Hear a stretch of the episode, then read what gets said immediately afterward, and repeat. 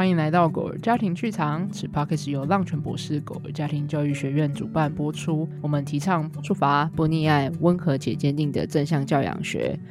温和且坚定的，安居的状态没关系，继续讲。尊重并同理的对待自己与狗儿，然后找到你与狗儿的人狗更好生活方式。大家好，我是来帮诗玉代班的浪犬小伙伴雅文。嗨，我是狗儿家庭训练师 Lucy。就自自从我在开始这边就是乱讲之后呢，大家应该可以知道每一次的片头我们都不是这样复制贴上，都是重录的新的。对，每次都是真实呈现。记得可以从片头就可以听得出我的心情状态的反应，还有 Lucy 的一直一直的进步啊，还有她的那个话语的顺畅度都会有差异。对，没错没错。所以，但今天 anyway 我还是哦，因为我们今天稍微有点慌乱，就是本来其实是呃约好跟诗雨，还有我们等一下邀请到的狗的家庭故事馆的来宾，然后但是因为就是他的小孩，思雨的小孩伦伦突然生病，所以我们就是有一点临时的调动，然后很感谢雅文来支援我们这样。那我们来欢迎我们的来宾，然后他我们的来宾今天也是上完我们的初阶、中阶、高阶的毕业家长，而且今天我们的远距录音啊，可是横跨一万两千公里远，远在我们的美国波士顿的 Kona 妈妈。嗨，Kona 妈妈。嗨，大家好，我是 Kona 妈妈。这 个腼腆的笑，他跟我说他很紧张。然后你他手崩，你手边是不是也有大钞？呃，两面的我很紧张。有备而来，我觉得很像很像面试，很像面试。有啊，之前家长有跟我们讲说，这种在录音的时候的分享，也很像期末考的感觉，就很像你知道吗？上完初阶、中阶、高阶，然后你在生活中锻炼和实践一阵子，在正向这样融入在你的生活之中，然后有点像是回来录 Podcast 开始分享，就再一次的统整了一下这学习的历程和你们走到这里的一些心路历程，然后很像重新在。就是做一下这种期末报告的感觉，哎、欸，我毕业之后，然后又又实践了多少这样这样，然后你们生活上有什么样的一些改变和变化，一一检视的感觉。对对对对对，好了，我们要让 Kona 妈妈介绍一下 Kona 啦，就是你 Kona 是一只什么样的狗狗？你可以跟我们分享一下，让大让听众有一个画面吗？好，Kona 是一只两岁半的台湾犬米克斯，然后它的配色是米奇的配色，就是它身体。是黑色的，但它的脸跟它的肚子还有它的腿跟尾尾巴一部分是黄色，就是米黄色的。然后它的眼睛很深邃，然后有一个就是眼睛上面有黑色的小眉毛，然后眼眶是黑色，眼眶很明显。所以真的有路人阿姨就说它很像有上睫毛膏的狗狗。嗯，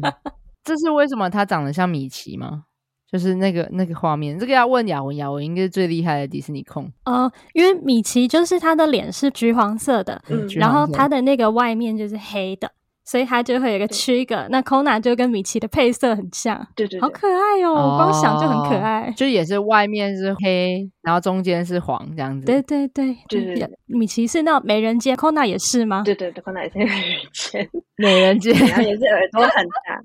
大，好可爱，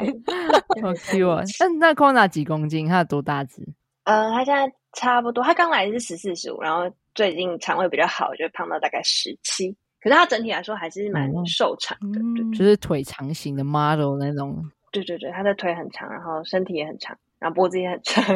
所以站起来看起来很大，拍照的时候看起来很大，但本狗就没有那么大只。嗯，我上次听到 Kona 妈妈在分享的时候啊，她就有说，就是 Kona 的身材像九头身。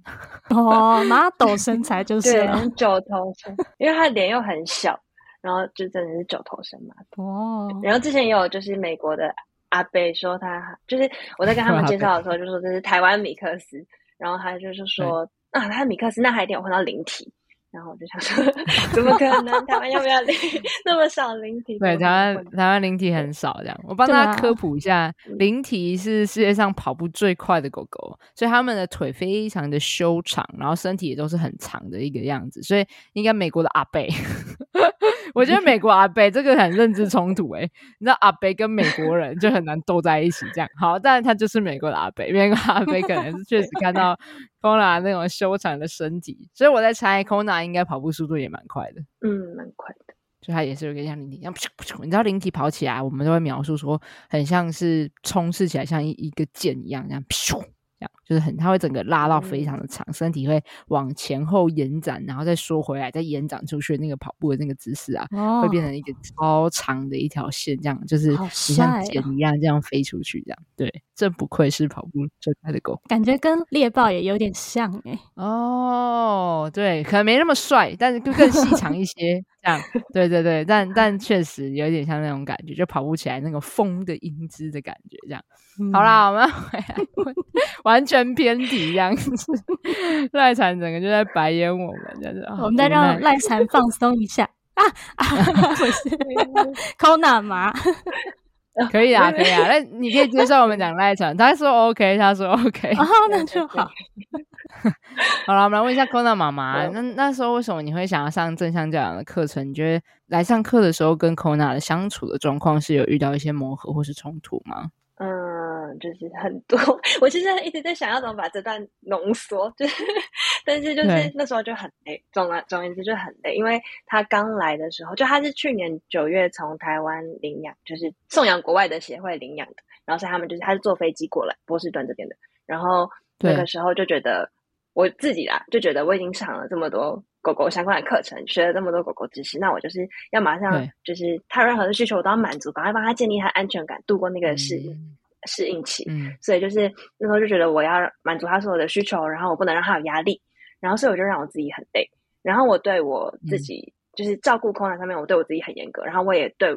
我老公就 Kona 爸很严格。因为他是他是第一次养狗，所以他根本就狗狗相关的知识他都不知道。然后我就觉得你为什么不去多学一点狗狗相关的知识？嗯、然后我也会、嗯、他做什么事情，我也会一直就是嗯一直说哦，你这样做不对，你这样做会让他压力很大等等之类的。然后所以他也会觉得他也觉得很累。嗯、然后所以我们那时候的嗯，就从养了 Kona 之后的家庭气氛就比较紧绷，就是嗯哼嗯，我老公也觉得我都把心思放在 Kona 身上这样，然后就希望他不要有压力嘛，但是。我们出去散步的时候，还是会遇到很多。就他在家是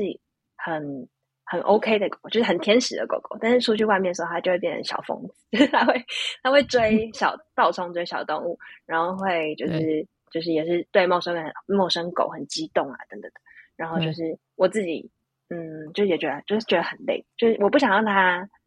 呃，有压力或者是有冲遇到冲突什么，但是偏偏他出去的时候，每天都要散步，然后每天出去都要遇到这件事情。对，然后到后来到大概就是去年九月领养嘛，然后十一月的时候开始，他就是常会出现一些状况，就是他每一两周就会拉一次肚子。哦，我觉得我很可以想象那个，因为你希望他一直在处于很快乐的感觉，然后你希望他。没有任何的压力或不舒服，或是任何的情绪的悲伤啊、挫折啊，或者是失落啊，所以变成就是这些很生活中很真实的情绪的状态，我们都要帮它排除掉的时候，真的真的会很累，因为你的注意力会要一直放在狗狗身上，它有任何一点风吹草动，一点点的不舒服的感觉，好像一点点有压力反应，然后家长就会开始觉得啊，我是做的不够多，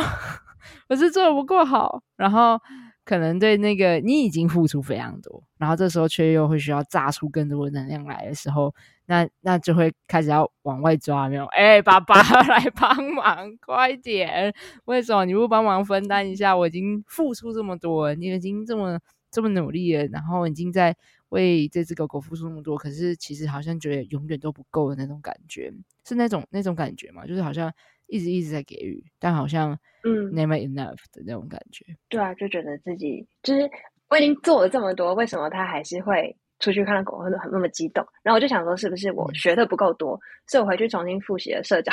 社交上下的讲座。嗯、然后我想说，是不是我还有哪里学？然后我再回去看，我再去看更多就是 reactive 狗狗的资讯。然后我也在想说，嗯、我就看到其他路人就是。我的狗跟他的狗经过之后，他们就叫他们的狗 stay，然后他们的狗就还很乖的在那边停着。然后想说，是不是我没有教那个？嗯、是不是我没有学会那个指令？我是不是应该要教 Kona 这个指令？嗯、就觉得自己好像有很多东西没有学学到。然后我是不是学了这些东西，Kona 就会变好？这样的感觉。嗯，就你有一个你期望的、希望 Kona 有的样子，或者是你期望你自己有的样子。嗯。然后当那个状态还没达到你期望的那个标准或是样子的时候，你就会觉得哦。很挫折，很无力，然后有点开始不确定自己想要的是什么的那种来回的摆荡的过程。嗯，对。然后就是他大概到十一月的时候就开始，嗯，就开始拉肚子了。然后，嗯，就是我们就因为这边的兽医很难预约又很贵，所以我们就先上网就咨询这边有免啊免费的线上兽医可以咨询，然后就咨询，然后他们就说你就是让他吃清淡，所以我们就给他白饭跟鸡胸肉，然后没有吃零食等等的，然后就是吃可能一周好了之后，然后过了一周换回原本的饲料，然后又开始拉肚子，然后就是一直讲来反反复复的。然后一直到一月的时候，就是做了血检，发现是胰脏炎。然后我就觉得都是我的错，因为嗯、呃，他的所有食衣住行都是我在负责的。然后就是我就觉得是不是我有哪里哪里没有照顾好？就他可能有过敏，我没发现，或者是嗯、呃，我给他吃太油的食物吗？还是我有什么？反正我就觉得是我是不是我自己做的不够好，才让他变成这样子。然后所以那时候就压力也蛮大的。嗯，然后他的胰脏炎到三月、五月都还有复发，就是他的那个肠胃状况一直到今年五月底之前都蛮糟糕的。嗯，就到今年五月，嗯、他就是来波士顿大概九个月，然后他已经去看了八次的兽医，然后然后都是就都是因为肠胃的状况，好心力交瘁哦。那那真的很心力交瘁耶，因为胰脏炎其实对狗狗来说是蛮影响生命的一个疾病哎。嗯，他没有严重到要住院。它就是上吐下泻，那你就看到它很不舒服，然后我又不知道原因是什么，然后又不知道什么时候还会再复发。我觉得那个不确定感是，就是让我负担最大的，很不安。而且我我很印象那个之前就是 Kona 妈妈有跟我分享，她那个时候 Kona 在拉肚子的时候，可能在冬天，然后。她会需要在半夜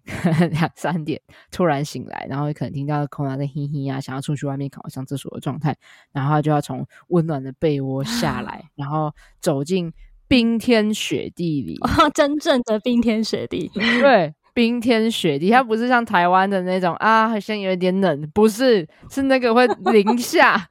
冻到你整个就是嘴巴都没办法笑，颜面神经失调的那一种寒冷。对不对？是吗？可能妈妈你那个时候经历，嗯，就他那个时候，他严重的时候，他就是会上吐下泻嘛。然后他泻是每一两个小时，他就需要需要出去拉一次肚子。然后可能因为他不在家里大便，嗯、所以我们就必须带他去一楼的后院大便。然后有时候他拉肚子，通常都是在半夜，不知道为什么。可能因为他下午才会比较有食欲，所以他就是通常都是半夜的时候拉肚子。嗯、然后就是我们每一个每一个小时就要起来一次，每一个小时就要起来一次。然后就是要。从三楼，然后走到一楼，然后再穿羽绒外套，然后再准备好打开那个门，然后就好冷这样。对，然后有时候他又不一定会拉，就他出去，然后可能在那边晃晃了很久，然后他就是肚子痛，然后我也不知道他到，就在那边等他一下，嗯、然后再上去。对，然后就要一直当反反复复，所以有时候也是半夜其实都不太能够睡觉那一阵子。天哪！而且我可以想象那时候的，不管是 Kona 或是 Kona 妈妈，应该都是属于一个。很心疼又很心急的一个状态吧，因为那个时候需要担忧他的身体，然后又有一种外面天气又很冷，我觉得那种感觉会有一种哦，我到底在干嘛？然后会觉得永远都付出不完的感觉，因为那无止境啊，不知道他哪一天身体才会好。嗯，所以那时候你就是是在这个觉得心力交瘁的时刻，然后来报名上正向教养课程，就是来参加我们的正向教养吗？嗯 对，就是就是我看到正向教养课程上面，反正就是有很多，就是也是心力交瘁的呃文字，然后就觉得这也太符合我了吧。就是我那时候很容易不知道为什么就生气，就我明明就觉得我的狗其实还好，它在家里也没有特别有什么行为问题或什么，但是我就是常常会对它生气，会对我就是 Kona 爸生气，然后我就觉得我是不是哪里有什么问题？可是我不知道该怎么样不生气，然后我这时候就看到这样这样的。嗯就是一些介绍文字，就觉得嗯，我应该要来 上这个课程。对，嗯，就是其实你已经内耗到已经开始呃没办法好好的帮照顾好自己的状态了，所以就会变成你你很想要来听听看这堂课程对你有没有什么帮助这样子。那你觉得嘞，上完之后对你来讲有什么样的学习和收获吗？或是你初阶、中间、关键的心路历程怎么样？嗯，我觉得正向教养影响我最多的是呃，就是。知道狗狗可以有压力这件事情，就是狗狗，嗯，呃，是可以让狗狗经历压力的，而且他们需要去经历压力跟挫折，然后他们才可以学习怎么样去，呃，面对这就是那个挫折或那个压力，然后他们才可以提升他们的情绪调节能力。我觉得这这件事情是影响我很深的一件事，因为我之前都觉得我不能让他有压力，然后满足他所有的需求，嗯、所以就知道这件事情之后，我才觉得哦，原来我可以放松，我可以让他去，嗯，嗯，就他会很激动是没有关系的，就是我只要陪，就知道他为什么激动，然后我可以陪伴他，很去之后去数压等等的，就是我不需要在他激动的时候觉得你不可以激动，你不可以有这种情绪，因为就是嗯，就想去保护他或者什么，或去消灭那些情绪，我觉得就是。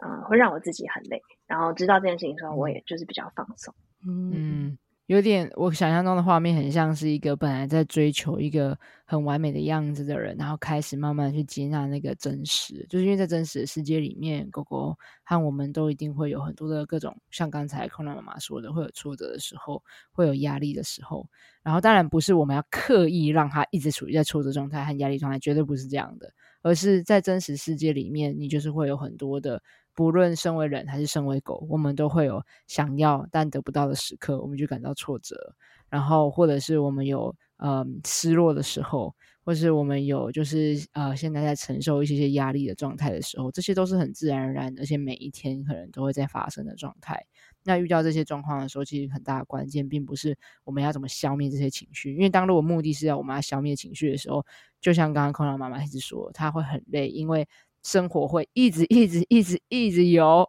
各种挫折、各种压力，那你就要永远消灭不完。所以，就是我在想，刚刚空娜妈妈讲的是，就是她哦，开始学会，原来我可以允许也接纳这个真实，就是就是会有对。那在这个我们接纳会有的利基点上。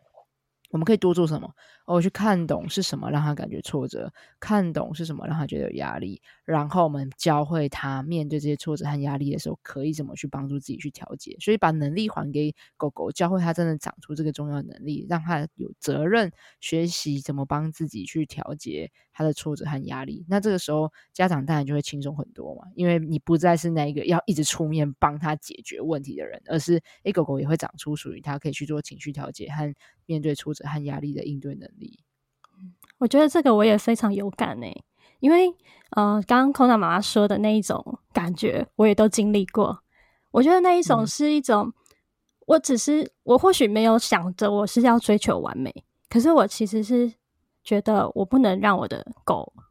就是有挫折，或是失望，或是有任何不舒服，因为想保护它，那是我的责任，我是妈妈。我觉得那一种。那种妈妈的心情，我相信很多人都会可以体会。但是，我觉得，我觉得正像这样比较让人家让人觉得很放下的那种感觉，就是我们会知道，原来让狗狗去学习承担这些挫折，也是很重要的一个方面。所以，那种放下是真的有一种唉，叹一口气那种。原来，原来我不要不需要做到做到完全保护它这样子。我觉得是很重要的，嗯，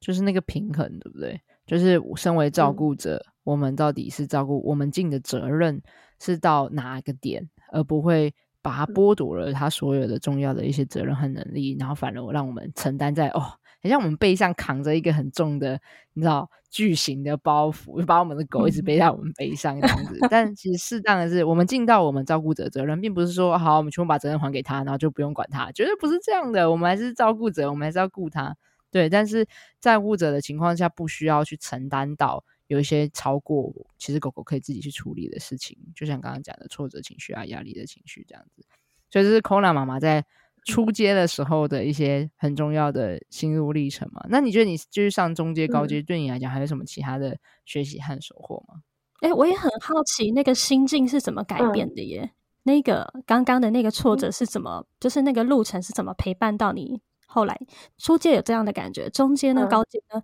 它那个是在哪个部分你才感觉到，哎、欸，好像不一样了？这个我很好奇，哦，我很快就感觉到了，我很快就初阶。其实我 我记得我初阶的时候，就是我那时候因为空娜不是出去散步会对狗凶，所以我那时候就是口袋里面就一定要放零食跟玩具，跟菜宝马一样。然后我到初阶的时候，我就考上，我就不要，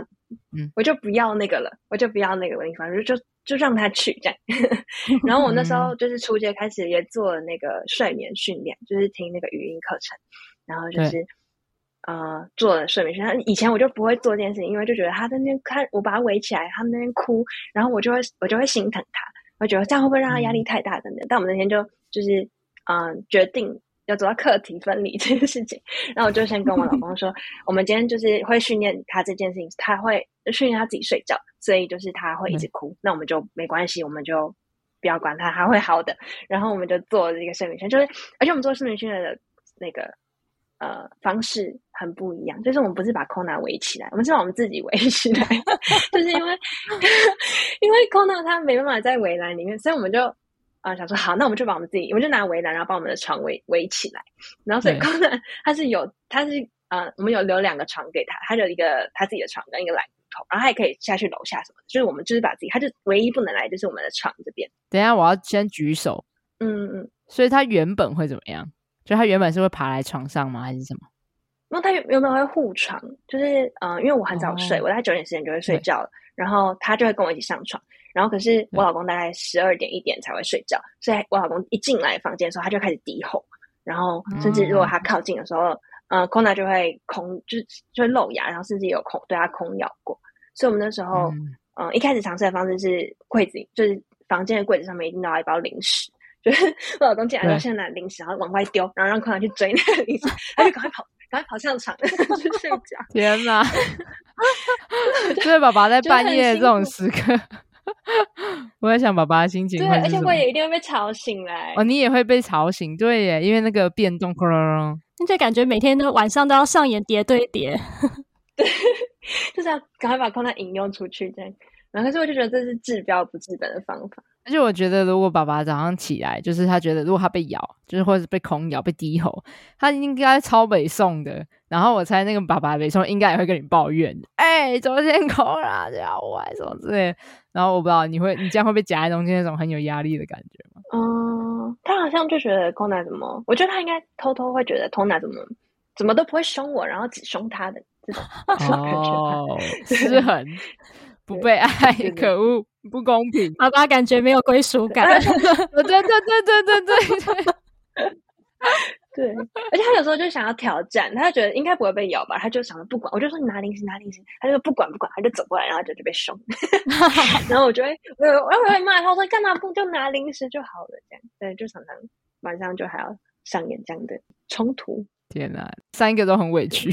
说那是我的床哎，我上个床还要这么辛苦。对对对对对，对他很常说这句话，他就说这是我的床哎，这是我唯一放松的地方，其他家里都是你的，嗯、你还要跟我争这个床？哦，你说 Kona 全家都是他的，就只有那个床。OK，可以理解你们为什么那么重视这个睡眠的训练。然后嘞，所以你们把自己围起来怎么样？对，就是围起来。然后他一开始也是狂哭啊，因为他就是。哦，Kona 就很爱哭，Kona 不太叫，但他很爱哭，然后爱哭到就我朋友还帮他取了叫做“哭哭兽”的绰号，哭哭兽好可爱。然后就是刚开始睡眠训练，他就是狂哭，然后就是哭了大概四十分钟。然后我，嗯、呃，就是我，他除了有两个床可以选择之外，我那时候一开始也有就是给他，就我带肯咬零食跟手玩玩具。然后我就说，我就会跟他说，如果你不想睡觉的话，你可以去看，你可以去看姑姑。然后，可是我就是，嗯、就他在那边哭嘛。然后我就说，你可以去看姑姑。如果你要，可是现在是睡觉时间的，这样。嗯，所以其实过程中你还是有一直在同理他，然后再提供他优先选择这样子。嗯嗯。然后，而且我会先确保，就是他已经就是大小便都完结束，他睡前有尿尿的，然后我们再我再上来睡觉，嗯、就需求都满足了。嗯嗯。然后就是就可以安心的睡觉，然后就他一直哭，我就不理他，就睡觉。然后爸爸也没有理他，因为我们医生说好了。然后他第一天就哭了四十分钟，那他第二天、第三天就哭的时间越来越短。然后到了第四天吧，嗯、就他上来的时候是已经就是可以，就是短暂的哭一下，然后就自己跑去他的床上睡觉。哦，好快哦！嗯，对啊，真的很快。四天来讲，就是非常快。嗯，然后一个礼拜之后，他就是上来之后，他就知道他应该要去他的床上睡觉，他也不会哭。啊哇！但这个应该是因为平常 Kona 跟妈妈已经奠基起很多的，比如说 Kona 知道，像刚才讲到吃谷谷，就吃啃咬零食的这些工具，或者是他有他的床，他就是对这些资源的使用已经非常的明确，然后他也知道这个工具他怎么照顾自己和调节自己这样，所以真的到了那种时刻，你已经做这么多的情况之下，然后很多需求和情绪都被满足的情况之下，真的妈妈需要练习，就是有的时候我们都会说。适当的无情，你才能够让孩子真正长出来他真正重要的能力。然后那个就是狗狗可以在那个阶段，那四十分钟，如果我们心软了，不要再啊，你不要再哭了啦，好了啦，然后我们又去又去找快，因为我们又跳出来，我们就跳出围栏。哎，我觉得那个围栏的意象很明确，嗯、真的是用跳的，对，跳出围栏，就像刚刚冰天雪地是真的一样，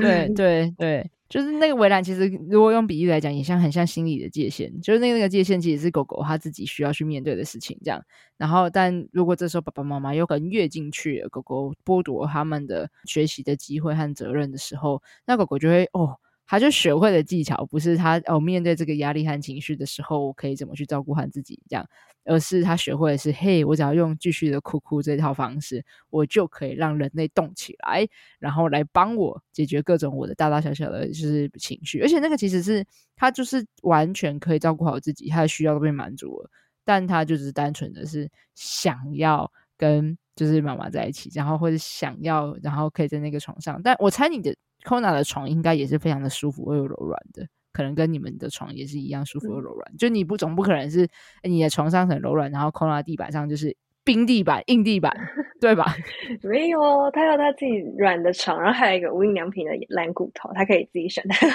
他要睡哪一个，他也可以下去楼下睡沙发，就是他有很多的选择。对，他有很多的选择，对啊，所以所以其实他其实完全是有得选，嗯、他就只是他跟我想的不一样，我想要的是可以霸占整张床，凶抱爸爸，所以是这个微微的那个呃不同，可是他自己所有的需要和想要都可以在整个家里面满足，而且他其实知道，就是狗狗其实知道怎么怎么运用这一切。嗯所以刚才就是刚刚妈妈讲的那个，嗯，对，我停下来，然后确保，而且他过程中其实还是有同事一直不断的在同理他，让他知道我们不是完全忽视你的，不是说我们不 care 你或者不理你，而是我们相信你可以自己有能力去应对这件事情。然后我知道我在这，嗯、对，但我不会帮你完成，但我相信你会自己找到方法的。然后就是这一股相信，然后让。或者 Kona 长出了这个能力，说：“哎，对，其实我可以继续应对，其实也没什么太难。其实，所以他现在可以好好睡觉了嘛？可以就是睡得很舒服。对，他就是上来，他就是自己知道他去哪里睡觉，然后他也不会，他中间其实还是会回，就是有有一些时间，比如他心那天心情不好，或者他身体状况不好，他还是半夜会起来哭。但是，嗯，嗯，现在就是只要他起来哭，你就是跟他说去睡觉喽，然后他就自己再回去睡，他就起来哭一下，然后 他说去睡觉了，嗯、他就自己再回去，就听到那个声音，爬上蓝骨头的那个声音。”嗯，好可爱。嗯，就他知道说，哎、欸，妈，我想要可能比如说我现在刚睡醒，有一点觉得很很 vulnerable、很脆弱的时刻，然后跟觉得很孤单寂寞的时刻，来确定一下我家人还在不在，他们是不是还爱我，然后就来哭个几声。我说，哦，有有有，有回应，OK，好，安全的，心满意足回去睡觉的，嗯，好可爱。对，很想很想了解爸爸，那爸爸现在心情怎么样？还有拿回他的床的感觉了吗？然后现在应该睡得比较好吧，但我最近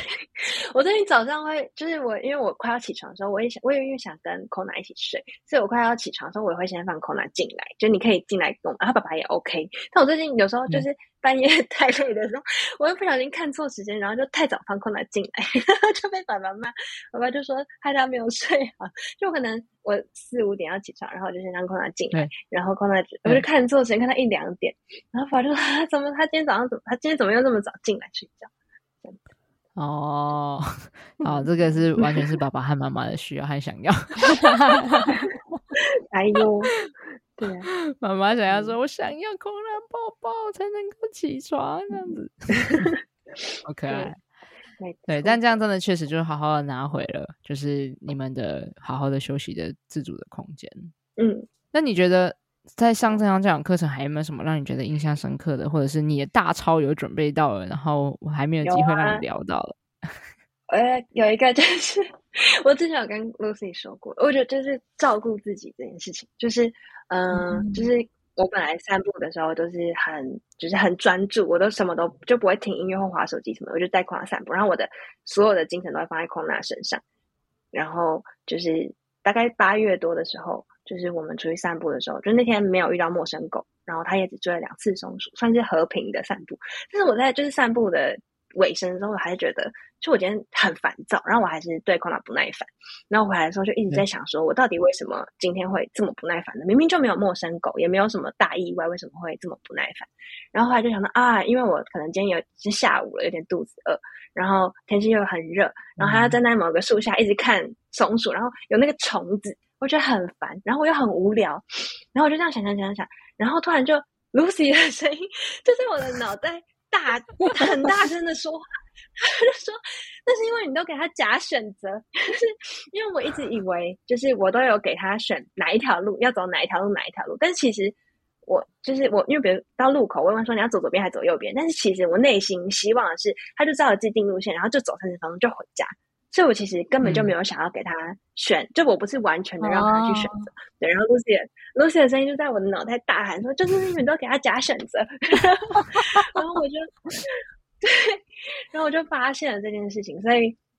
嗯、呃，我隔天的时候我就开始，就是我就开始戴耳机，因为我只戴单边，因为如果是完全的抗噪，我还是会担心就有车声什么我没听到，那我就戴单边耳机，然后就开始听 podcast，所以我就发现我很快乐，就是我不会那么无聊，然后，然后我也不用太在意，我我也不会就是全心的专注在 Kona 身上，觉得他他现在是不是情绪太激动，然后就有点就是过度担心这样，就不会。因为我以前会胡思乱想说，路人这个路人走过去，他是怎么看我们两个？但我现在也不会，因为就是沉浸在我的 podcast 世界里面。然后而且我会确保我自己就是嗯、呃、吃饱，然后呃穿暖，或者是然后会有喷防蚊液什么，就我就全副武装，然后状态是百分之百的时候，我才出门散步。然后我觉得这个差很多，先把自己都照顾好了。对，我先照顾好自己，因为嗯、呃、我们路上就是会遇到陌生狗，就是会遇到它追松鼠等等。但如果我今天状态是百分之百，然后出去。然后噔噔噔降到六十了，可是我还是不会，就是我以前可能是我六十百分之六十五十的状态出去，逼着自己带 Kona 出去散步，然后可能回来的时候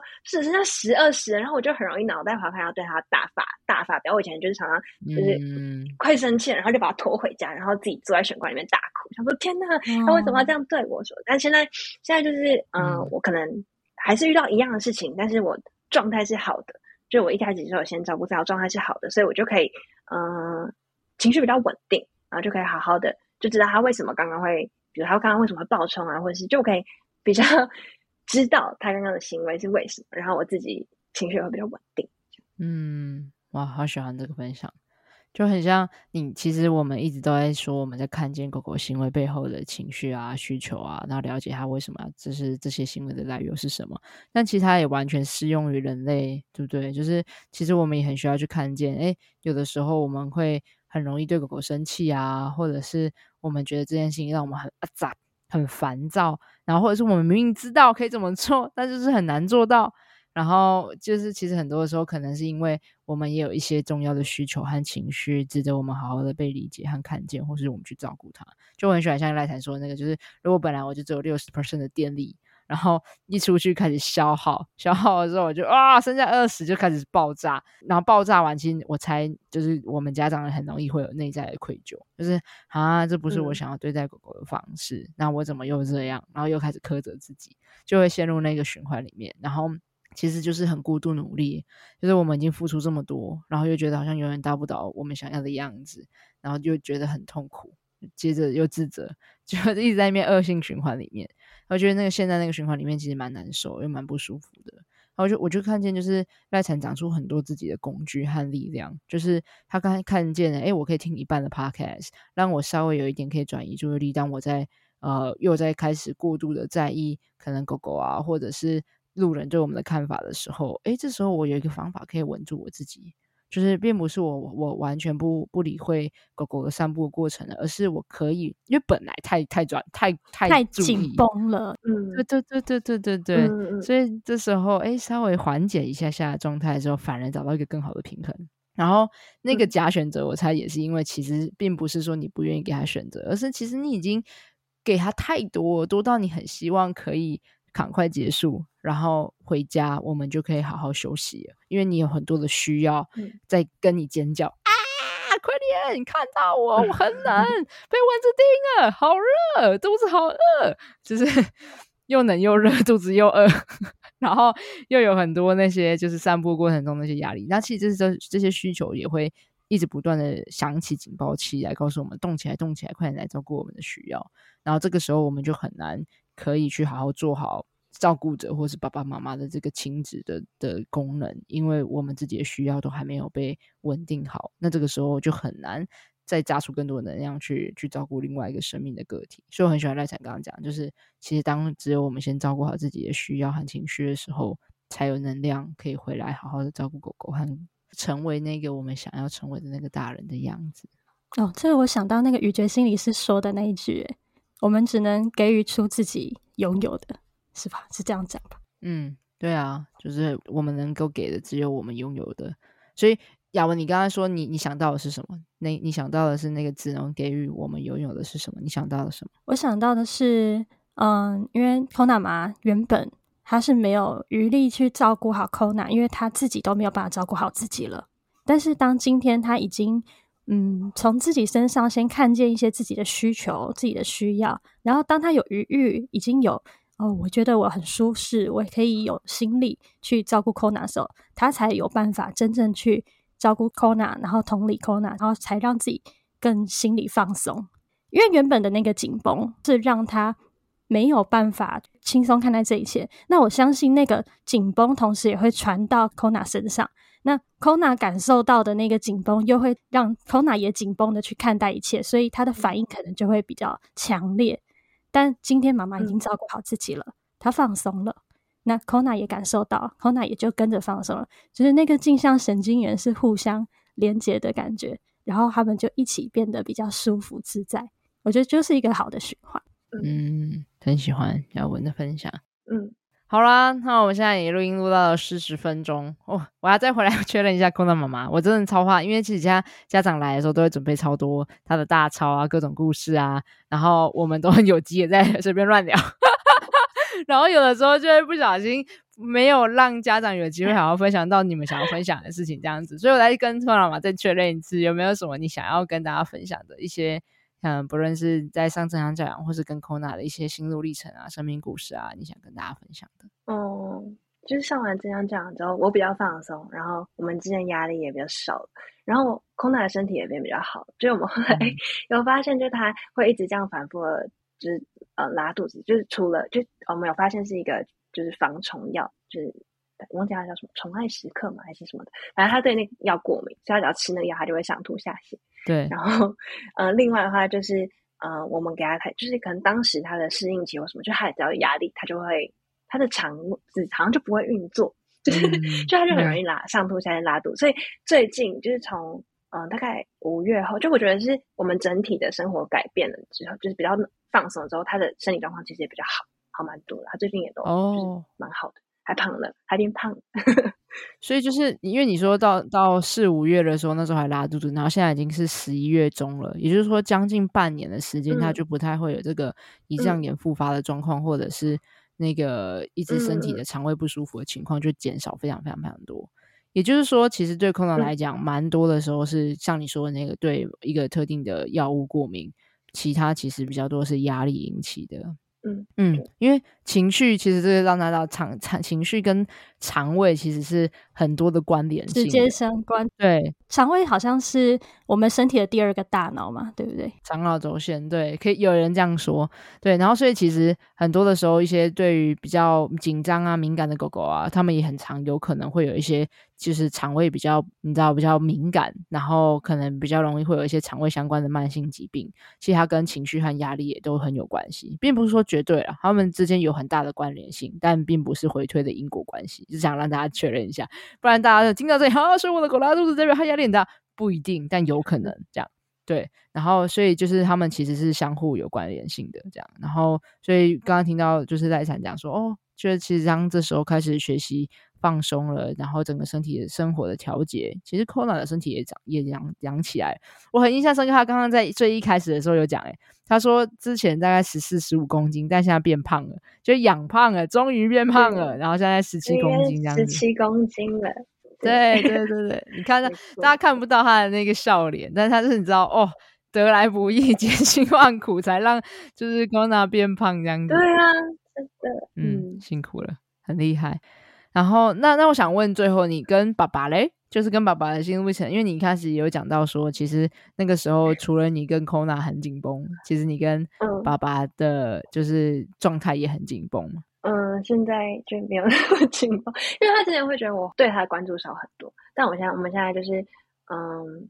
呃，吵架的时候就不会不太会冷战，我们会开家庭会议，然后、嗯、就是会好好的讲讲的话，然后我们也会每个月就是安排，因为 Kona 不能自己在家，我们就找狗保姆来，然后我们自己出去约会一次，就是会有一个我们两个人的时光，哦、这样好重要。然后我也就是我现在也觉得他怎么跟 Kona 互动，我也尽量不会去干涉。就不会，以前会就觉得你这个，你你你牵程拖地不对啊，你不能在他睡觉的时候吸地板啊，等等，就会，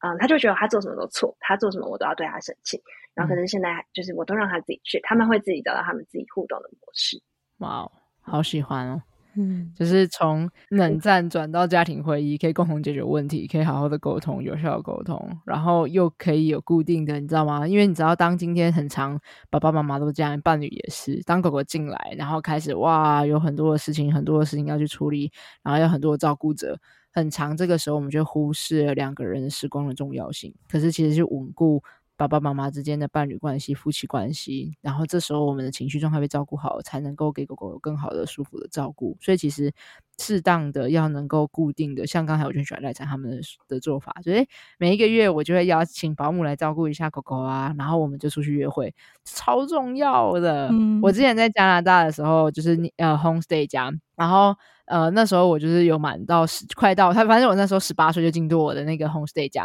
然后我因为加拿大的成年是十九岁，所以十九岁才是他们的成年。那那个时候他们有三个小孩嘛，就是分别是十二岁、七岁跟五岁这样。然后反正那个我的 homestay 的爸爸妈妈就是他们。就是一直在等等等，等到我们十九，等到我十九岁的那一刻开始，接着他们几乎每个人两三个礼拜或者一个月就会说：“Lucy 帮我们顾小孩。”然后他们就会开始去，就是自己去。有的时候大部分都是一天呐、啊，一天去约会，或是一个晚上，就是一个晚餐时段，几个小时这样子。对，然后也有尝试过两天一夜。然后你就看见他们就是在等这个等很久，你你就变成他们的就是现成保姆这样子。对对对，因为其实他们有规定啊，那个规定是你不能让小孩子读，就是好像。十几岁以下，我忘记是十二岁还是六岁以下，不能独自在家。然后你一定要有一个成年人，然后顾在旁边就可以这样子。对，然后所以这，但我就想讲的事情是，在加拿大是很稀松平常的事情，就是他们就是会认定，就算有小孩，我还是要有两个人的约会时光。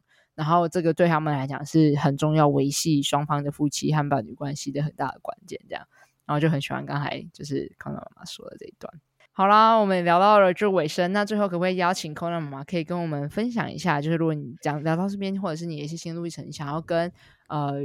在听 Podcast 的听众，或者是我们的过往的学弟学妹们，他们正在考虑要来上课的，然后你想跟他们分享，就是有没有一段话？我有想到一句话，我要跟大家 说，请要上完高阶。要上完高阶，上完高阶，嗯、因为怎么说？对，因为我初阶的时候一直觉得这是什么心灵鸡汤，对对对 对。然后可是真的是到就是上到高阶，然后甚至是毕业之后才会知道哦，到底为什么？就是这些课程到底在干嘛？然后哦，我而且我印象很深刻，嗯、就是我那时候在忘记出阶还是中阶的时候，我其实在上课的时候问过说。我就那时候把没有玩具、没有零食嘛，然后我就问说：“那这样子，我一直让我的狗狗去接触陌生狗，它会不会有牵绳挫败？”嗯、然后我印象很深刻，那时候 Lucy 就笑而不答。然后可是 买一个就买一个，就另外一个同学小新，他就说了一句话，就说：“嗯、呃，你跟你的狗就是现在都才刚接触这个，然后大你们还在学习的阶段，所以你们就是你要多给你们一些时间。”然后那时候就很想哭，因为就是我觉得就是那。刚尝试这样这样，会有很多的不确定，然后你会不确定你现在做的事情是对的，还是会让这个情况变得更糟。然后可是你就是你真的就是坚持下去，然后只要你尝试改变了，就是你就跟着大家一起做，而且呃课堂上面会有很多就是跟你一样，他们都可以理解你你跟狗狗的冲突或者你们之间的难处，就大家都会有自己的困难，然后大家都在努力尝试。就我那时候就可以知道，就是有一群人跟我一起努力，他们都可以知道我的嗯我的困难。然后就觉得自己有被接住的感觉，然后就觉得很感，对，然后嗯，嗯，就是就是坚持下去，然后尝试改变，然后改变就会发生。我很喜欢你说的那个，就是我好像一开始很像心灵鸡汤，那我猜那个心灵鸡汤，哦，你可以多说一点，为什么你觉得像心灵鸡汤？哎呦，就是因为有很多就是照顾自己、接纳自己，然后因为我是一个比较，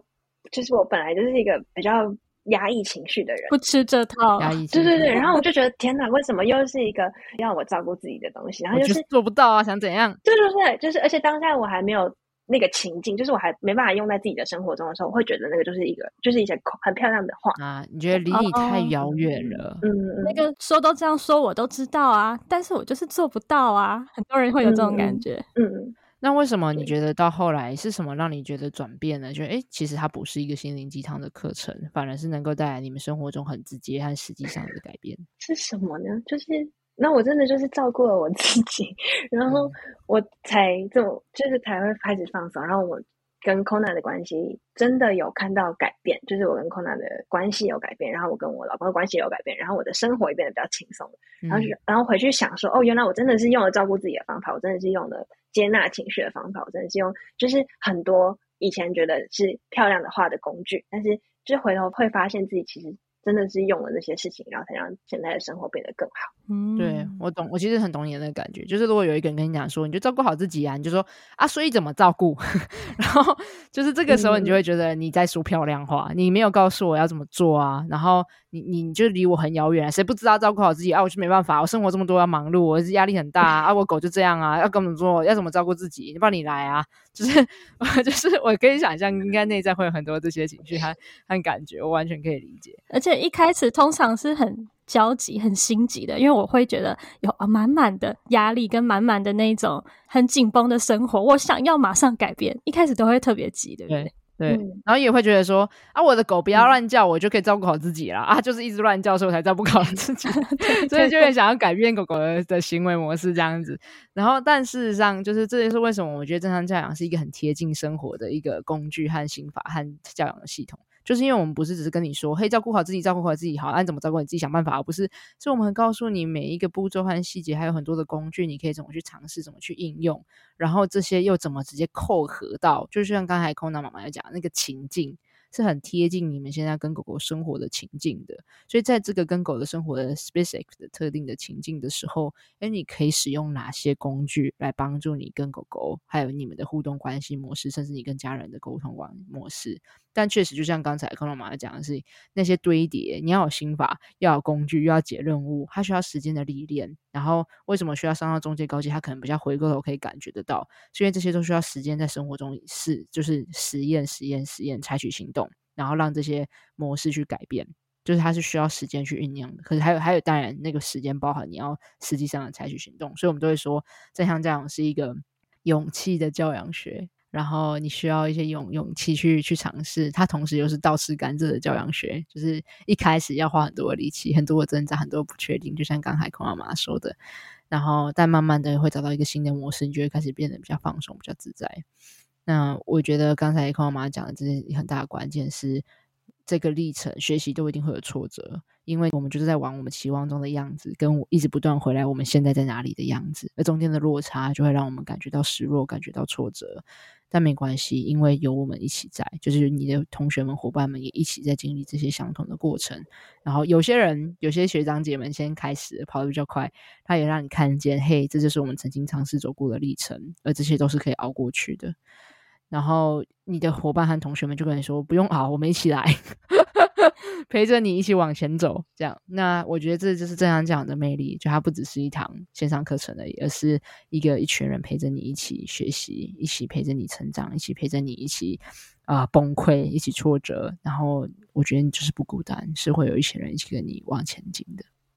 好啦，今天真的很感谢，就是 Kona 妈妈跟我们分享了很多你的生命的故事，然后有跟 Kona 的一些相处的可爱的小事迹，这样。好，然后我们之后呢，因为你知道远在一万三千公里外，一定有很多很有趣的事情，所以我们之后也想要再邀请，就是 Kona 妈妈来参，可以再回来我们 Podcast 录第二集。然后我们那个第二集要讲什么，我们就会来讲，就是呃，在美国的养狗文化跟台湾有什么不同。对，对不对？我觉得大家就想说，你看那个期待哦，美国阿北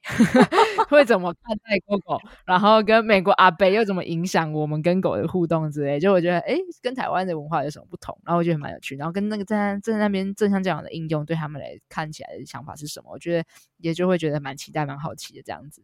好啦，那呃，想邀请大家，如果你对自己有兴趣的话，有学习有什么样的收获的话。那也欢迎大家可以留言给我们。嗯，那要找到我们的话，可以从 Apple Podcast 或是 Spotify 下面都会有资讯栏，就会有浪犬博士的 IG 啊，还有 Line@ 的连接，对，你都可以用各种联络方式找到我们，留言给我们，然后我们都会看到。然后如果你对赖产有什么好奇，或是对哦刚才说的美国阿北文化，如果你有什么好奇，也欢迎大家可以就是 留言留言给我们，对，然后或是提问给我们，然后我们就有机会在下一集的时候来问我们的赖产，然后就有机会跟大家分享说，哎，好啦，在美国的养狗生活有没有什么你们好奇的事情、有趣的事情，跟台湾有什么不一样？然后再次感谢就是 Kona 妈妈今天来我们的这个狗家庭故事馆分享，那我们就下集见喽，大家拜拜，大家拜拜，拜。